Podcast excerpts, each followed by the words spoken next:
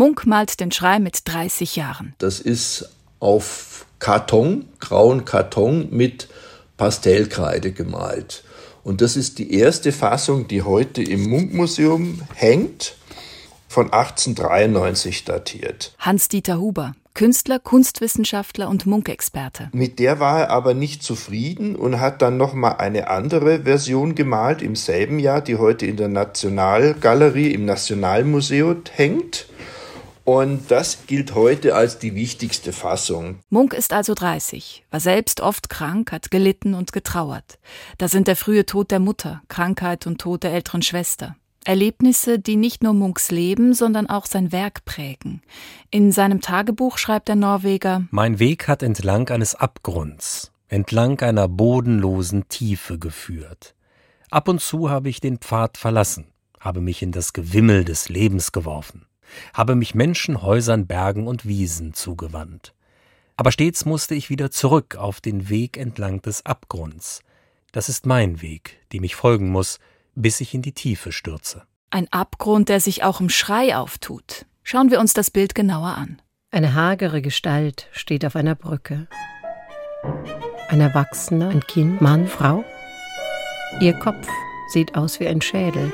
Die Augen sind starr, der Mund weit aufgerissen. Mit den Händen hält sie sich die Ohren zu. Zwei weitere Menschen sind im Hintergrund zu sehen, unbeirrt ihren Weg fortsetzend. Der Himmel ist blutrot, der Fjord scheint in schwindelerregende Tiefen abzufallen. Munk ließ die Farben schreien, wie er selbst sagte. Der blutrote Himmel könnte für den empfundenen Schmerz stehen, der blauschwarze Fjord für die Geheimnisse und Abgründe der menschlichen Seele. Die Natur als Projektionsfläche für eine Lebensangst, die Munk begleitet hat, die aber auch Ausdruck der modernen Welt werden würde. Weltangst, das Gefühl von Menschen in einer sich rasant wandelnden Zeit, die durch die beginnende Industrialisierung geprägt ist. Es geht nicht darum, dass da ein Mensch schreit, sondern es ist ganz eindeutig so, dass die Natur schreit und der Mensch sich die Ohren zuhält. Das weiß man, weil Munk seine Arbeiten literarisch vorbereitet hat. Er hat zunächst angefangen, in einem Notizbuch einen Text zu schreiben, in dem er versucht, in mehreren Fassungen ein Prosagedicht zu entwickeln. Da schreibt er, ich ging, ich den, den, Weg, entlang, mit, mit zwei, Freunden. Freunden. Da ging, da ging die, die Sonne, Sonne unter. Der Himmel wurde plötzlich blutig rot. Ich blieb stehen, lehnte mich an den Zaun, todmüde. Über dem schwarzblauen Fjord und der Stadt lagen Blut- und Feuerzungen. Meine Freunde gingen weiter und ich stand wieder zitternd vor Angst. Und ich fühlte, es ging ein großer, unendlicher Schrei durch die Natur. Das ist also der Ausgangspunkt dieser Arbeiten und es gibt von diesem Prosagedicht ungefähr zehn verschiedene Textfassungen, die Munk immer wieder geändert, präzisiert, umformuliert hat. Aus ihnen entstehen die verschiedenen Versionen des Bildes.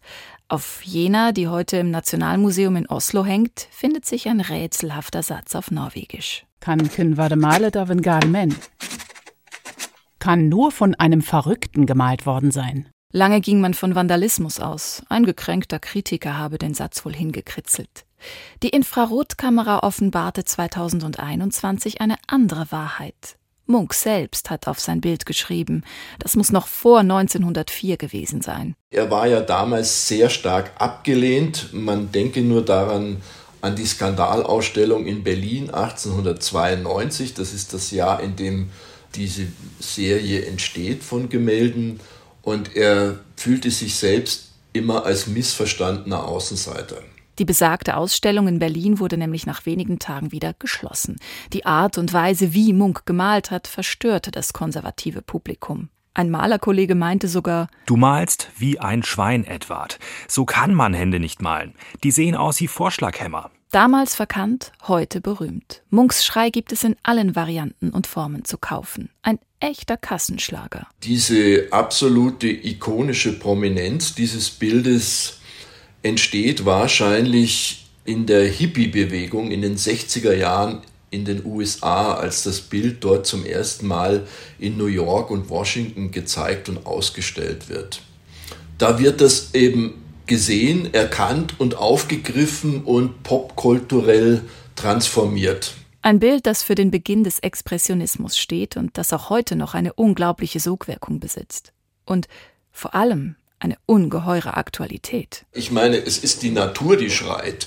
Und die schreit heute auch wieder ziemlich heftig und sie wird nicht gehört. Wir halten uns auch die Ohren zu vor dem Geschrei der Natur. Also das ist eine wunderbare, ikonische, universelle Formel für die Angst vor dem Leben und die Probleme, die auf einen zukommen, wenn man lebt.